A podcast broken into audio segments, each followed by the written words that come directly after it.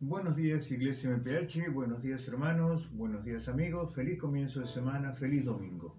Buenos días familia, MPH en su hogar, suscríbase al canal, comente, active la campanita y allí va a hallar eh, todos los contenidos. Al final del video están los links que le va a llevar a usted a encontrarse con el material que hemos preparado. Este tiempo es un tiempo especial en donde vamos a aprovecharlo para seguir avanzando en la enseñanza de Jesús con respecto a su reino y con respecto a cómo como discípulos nos debemos mover nosotros. Vamos a recordar una promesa de Jesús que hizo a sus discípulos cuando iba a ascender al cielo. Y esto está en Lucas 24, 49 y dice de esta manera, He aquí, yo enviaré la promesa de mi Padre sobre vosotros, pero quedaos vosotros en la ciudad de Jerusalén hasta que seas investidos de poder desde lo alto. Usted dirá, este tema ya lo he oído, hemos hablado, de verdad, y hemos hecho un recorrido, como decía mi esposo, entre creer en el encuentro con Jesús, arrepentirnos, pasar por el bautismo en agua que hablamos, y esta promesa. Es decir, no quedó todo allí, no queda allí en creer, arrepentirse, bautizarse en agua, sino que hay una promesa del Señor para nosotros. Y esta palabra del texto que acaba de leer el pastor, donde dice, serán embestidos de poder, revestidos de poder. Eso es interesante. ¿Quién no necesita poder? Ya vamos a entrar en ese tema. Pero es muy importante decir, yo también quiero. He creído, me he arrepentido, me he bautizado en agua, ahora quiero esa promesa. ¿Quién no quiere? ¿Quién no quiere tener poder? Poder para, para vencer, poder para vivir, poder para luchar. Justamente, esto es lo que vamos a ver esta mañana, porque ese, esa parte del texto que acaba de leer mi esposo, que es la promesa que hace Jesús, indica que no todo queda allí en el bautismo en agua y listo ya, soy un seguidor de Cristo. Hay algo más, hay algo más y es un regalo de Dios. Ya lo hemos hablado en otra oportunidad, como decía, y ahora lo vamos a abrir profundamente. Y esto comienza con la prédica de Juan, cuando Juan el Bautista empieza a predicar a los, eh, digamos, a aquella gente que los rodeaba, dice algo importante. Dice, yo a la verdad os bautizo en agua para arrepentimiento, pero viene uno detrás de mí, cuyo calzado yo no soy digno de llevar, que es más poderoso que yo, y él os bautizará en Espíritu Santo y fuego. Ahí se nota y se puede manifestar a través de esta palabra que se trata de poder. Mire, cuando usted, eh, después de haber creído y haberse bautizado y viviendo las circunstancias que todos vivimos, la realidad de esta vida con sus altos, sus bajos, sus situaciones y sus pruebas, y usted dice, me voy a levantar porque puedo levantarme, voy a sanarme, puedo sanarme, voy a comprar tal cosa porque puedo hacerlo eh, voy a perdonar porque puedo perdonar. Ese puedo significa poder. Ahora, todo esto lo podemos si tenemos este regalo, si tenemos este don, si tenemos en nosotros esta promesa que ha hecho el Señor Jesús antes de ascender al cielo para todos aquellos que creen. Es así. Es así. Y también podemos decir que después de la resurrección de Jesús y cuando fue ascendido al cielo, comienza una era nueva. Podemos decir que es la era del Espíritu Santo. Dios confiaba en el poder del Espíritu Santo para completar la obra y la revelación de Jesús en sus discípulos. Y podemos decir que es quien nos llenaría este Espíritu Santo, que es quien nos llenaría de poder de nuevo para poder predicar la palabra y hacer discípulos, que es el mandato supremo del Señor. Quiere decir entonces, Guillermo, que aunque muchos hablan y comunican y dan su testimonio, no significa que tienen todos este poder. Es necesario pedirlo, ¿verdad? Así es. Y esto nos lo da solamente el Espíritu Santo. Y es el que transforma también, el que nos lleva de bien en mejor, por decirlo con una forma, digamos, contextual, actual. Es el que nos va perfeccionando y el que nos revela el camino. Dice la palabra en otro de los textos que el Espíritu Santo es el que guía a los hijos de Dios. No podemos buscar otra guía que no sea la del Espíritu Santo. Aun cuando leemos la palabra de Dios, tenemos que tener también la revelación del Espíritu Santo para poder saber de qué estamos hablando y qué queremos nosotros con esa palabra hacer. La palabra sin Espíritu, sin el Espíritu Santo actuando, es una palabra. No tiene poder, no tiene fuerza. Pero cuando actúa el Espíritu Santo y trae revelación, esa palabra se transforma en poder de Dios. Y ahí se cumple lo que dice el Señor. Dice esa palabra que yo proclamo, que es a través nuestro, a través de sus hijos, sus discípulos, dice, no volverá a mi vacía, porque está investida de poder. De manera que todos podemos comunicar, todos podemos contar nuestro testimonio, pero necesitamos el poder del Espíritu Santo para que otros crean, para que otros sientan que estamos hablando de parte de Dios. Y recuerden, lo hemos hablado lo hemos enseñado, el Espíritu Santo es una persona, es la tercera persona de la Trinidad. Así es, y vemos que este poder actúa. Comenzó desde el principio de la iglesia, cuando Pedro se levantó después de haber recibido este poder junto con 120 discípulos del Señor y se presenta delante de un, de un pueblo, un pueblo que conocía a Dios, pero que parece que faltaba la revelación profunda, que es la revelación de Jesucristo. Y él se levanta, Pedro se levanta y habla a esa gente y le dice algo muy importante, porque esta gente se detuvo al escuchar, dice que hablaban idiomas como los de sus pueblos natales. Y esto les llamó la atención y estaban confundidos también. Y Pedro se levanta con autoridad y con poder, y ese día se convierten al Señor Jesús tres mil personas. Miren, uno podría decir, ¿quién te ha visto y quién te ve? A Pedro, ¿verdad? Ese mismo Pedro que negó a Jesús tres veces, ese mismo Pedro es el que ahora le habla a una multitud y le habla con poder porque había recibido ese poder que Jesús le dijo que recibirían. Es decir, decimos que es una persona, es una promesa, es un poder.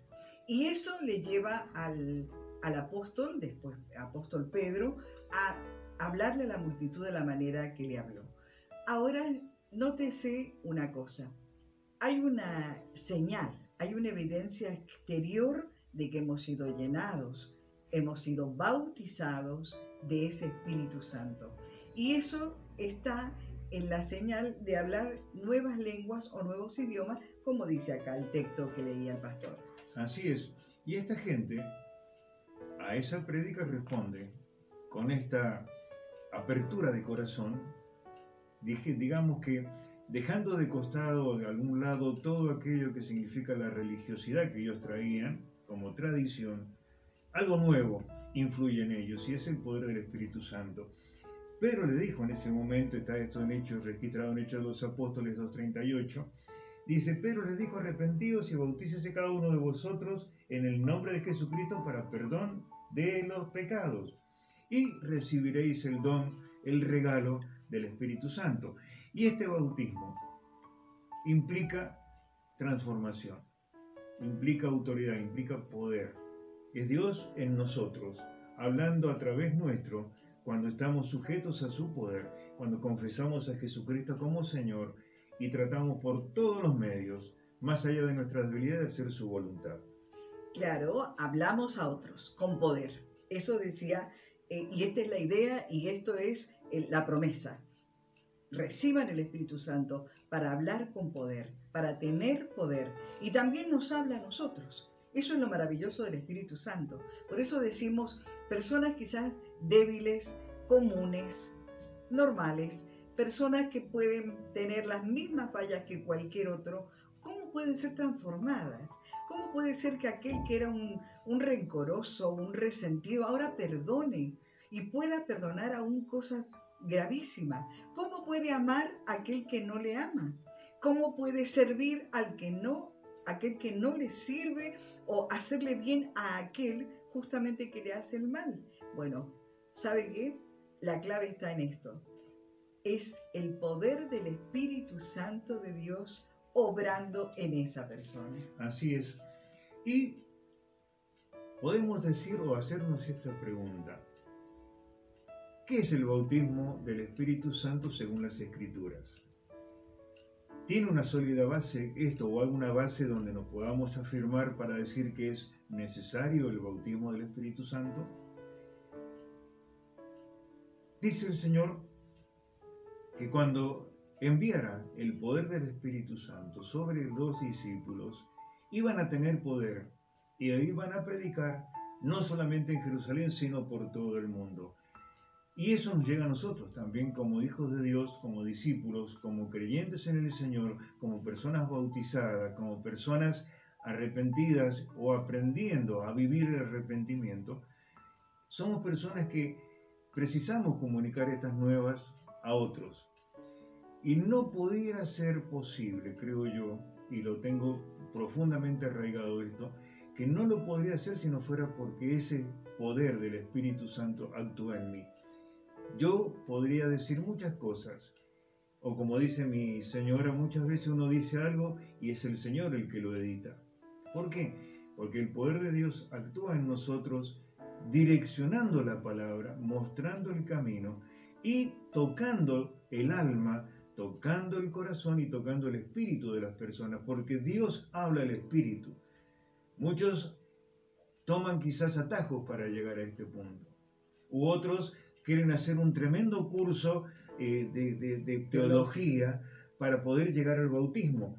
Pero cuando uno habla por medio del Espíritu Santo, el mismo Espíritu Santo es el que convence, ¿qué dice la palabra? De justicia y de pecado es el que transforma a las personas y es el medio que Dios utiliza en este mundo todavía para alcanzar a otros que son también hijos de Dios y están quizás desparramados por muchos lugares.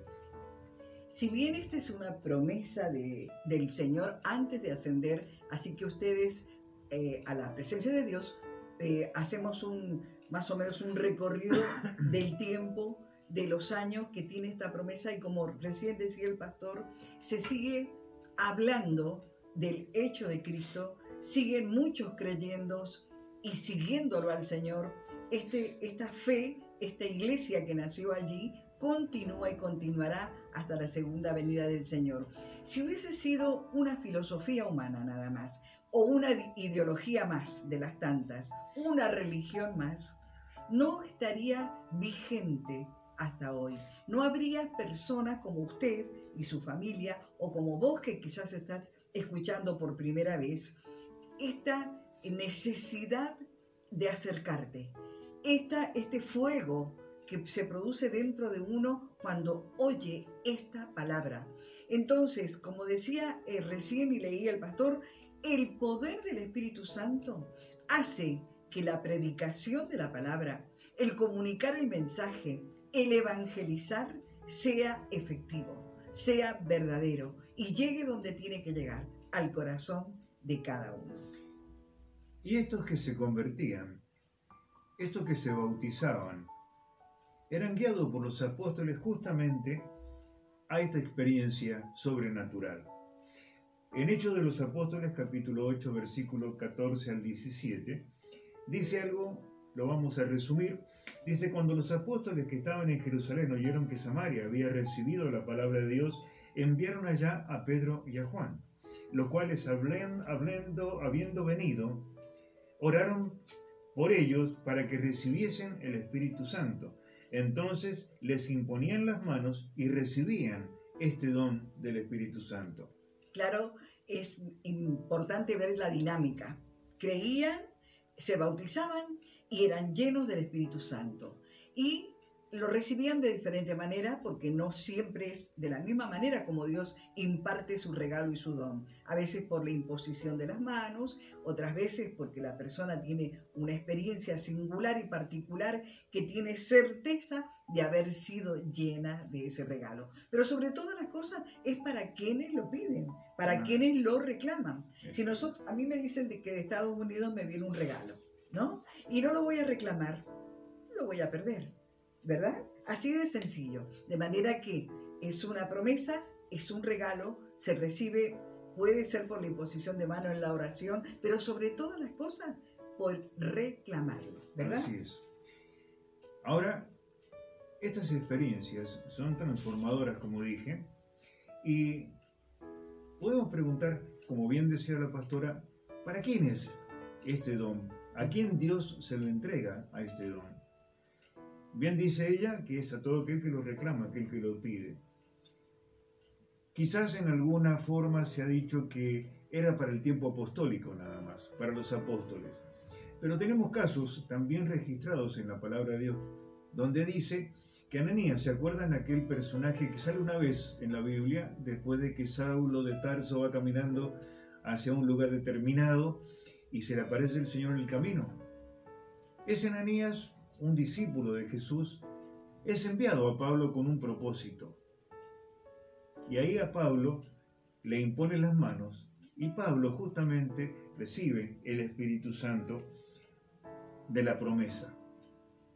O sea que, evidentemente, el don del Espíritu Santo no es un talento únicamente apostólico, es un don, un regalo que lo pueden usar también cada uno de los discípulos de Cristo para ser justamente otros discípulos para Cristo. Es para todos los tiempos, hasta que venga el Señor. Es para todos y para todas las personas, raza, color, para todo el que cree. Es un regalo y está vigente, como decía, no ha pasado ese tiempo.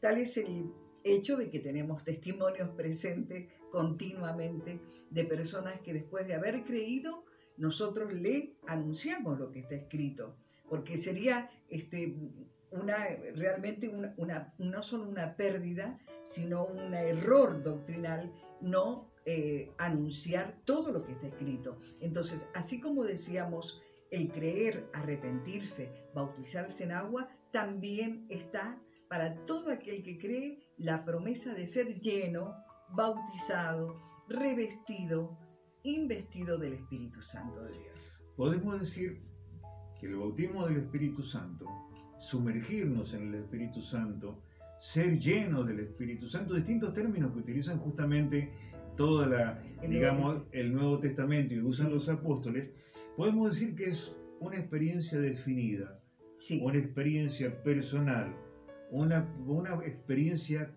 transformadora, consciente, que es también para todos los hijos de Dios.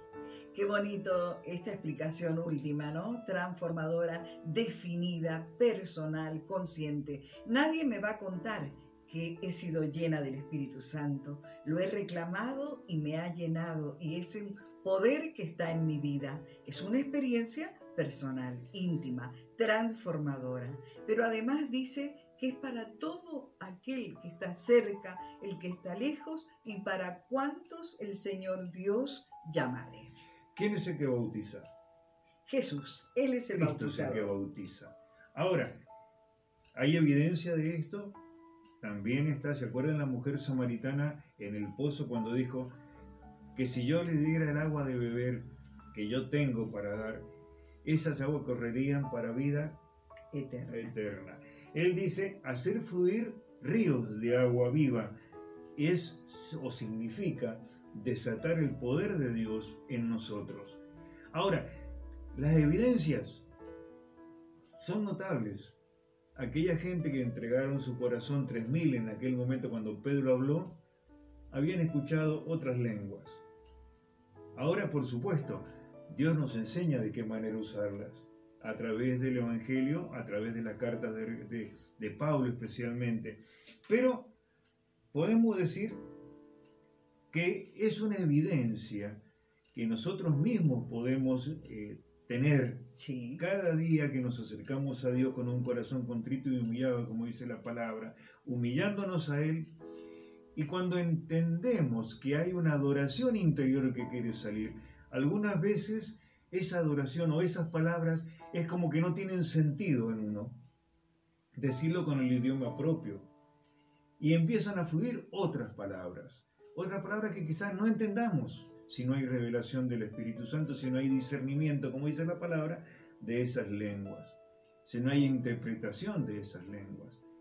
Pero esa falta de expresión que tenemos, ¿quién la suple? Cuando hay una adoración plena hacia Dios, la suple justamente el poder del Espíritu Santo que está en nosotros. El mismo Espíritu Santo intercede, dice la palabra, por nosotros con sonidos ininteligibles.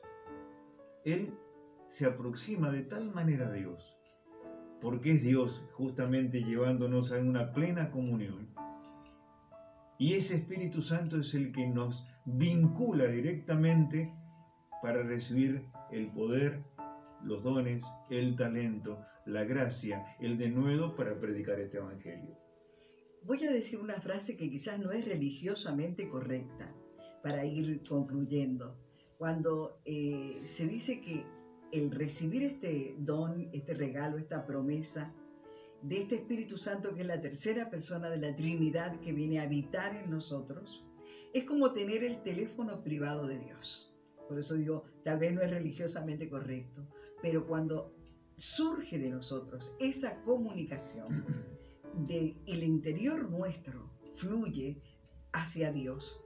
Es una conversación privada. Por eso dice, tenemos el teléfono privado de Dios. Así que recuerde, no es que queremos dar toda una enseñanza doctrinal, pero sí que es un paso importante después del bautismo en agua y diríamos sumamente importante para poder tener lo que habíamos explicado al principio, poder, poder para vivir, poder para vencer nuestras propias debilidades, poder para añadir a nuestra fe eh, los hechos, las obras, y poder también para comunicar a otros el hecho de Jesucristo. Acá me hago una pregunta y es también un consejo de Jesús a sus discípulos, ¿no? ¿Se acuerdan cuando él decía, si alguno no es como un niño, no podrá entrar en el reino de Dios?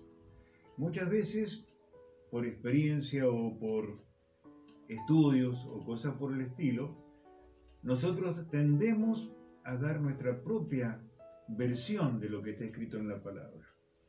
Pero lo importante de todo esto es que la palabra habla por sí sola. Tiene un contexto y tiene un texto que debemos interpretar, pero no modificar. Y nuestro aliento y nuestra sugerencia fundamental es que prestemos atención a lo que dice la palabra de Dios y tratemos por todos los medios de hacer la voluntad que está expresada por Dios en la misma.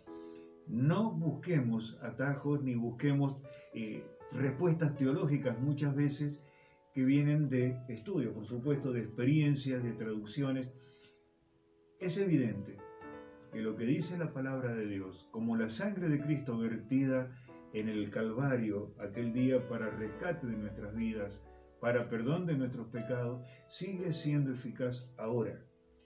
Es el tiempo, por eso decimos, es una era que estamos viviendo hoy más que nunca, viendo que aquel día se acerca, que es la era del Espíritu Santo. Él es el que nos llevará a toda verdad por medio de su palabra, por medio de la palabra escrita, por medio de la palabra de Dios. Es el que nos dará la redención y nos mostrará justamente el camino para poder cumplir esto que es el llamado a Dios.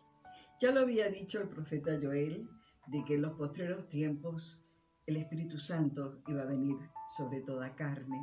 Así que eh, meditemos en eso, que es una promesa que se cumplió, que se cumple y se cumplirá hasta que venga el Señor que esa promesa nos llena de poder porque lo reclamamos y lo recibimos y se trata del Espíritu Santo habitando en nosotros. Entonces, solamente recordarles que es para usted, que es para tu familia, que es para todo aquel que cree. Nosotros vamos a recordarle los textos bíblicos, son muchos donde se habla de esta experiencia que tiene que ser una experiencia personal. Por eso yo decía que es tan maravilloso porque nadie me lo puede contar, lo vivimos de primera mano. Así que después de recordar los textos, recuerde que nos vamos a encontrar el próximo domingo. Yo me despido saludándole y recordándole que el último domingo del mes tendremos la Santa Cena. Recuerda, la promesa comienza con Lucas 24:49. Y después, por lo que es la concordancia, ustedes busquen todo esto y de ahí sigan esa correlación. Es la forma más práctica y fácil de poder llevar todo, como dice la pastora, todos los textos involucrarnos con lo que dice la palabra. Así que les alentamos a esta búsqueda y máxime en el tiempo que estamos viviendo. Precisamos poder de Dios y precisas el poder de Dios para llegar a la meta en íntegro, con todas las fuerzas y dando gloria al Señor Jesucristo. Yo creo que más de esto está escrito, así que lo pueden buscar y nosotros nos despedimos. Será hasta el próximo domingo, si el Señor lo permite y no ha venido a buscarnos antes junto a la iglesia por su gran misericordia y amor. El Señor les bendiga.